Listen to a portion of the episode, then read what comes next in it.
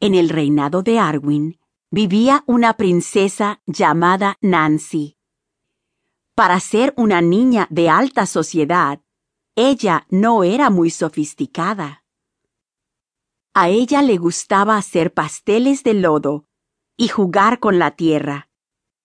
A Nancy no le importaba el desorden o que se le rasgara la camiseta. Sus consejeros reales siempre le decían, tienes que vestirte bien, tienes que ser limpia, debes llevar bien el cabello. Nancy pensaba que eran malos. La princesa Nancy odiaba las reglas. No quería que existieran, y como era una princesa, hizo que su deseo se cumpliera.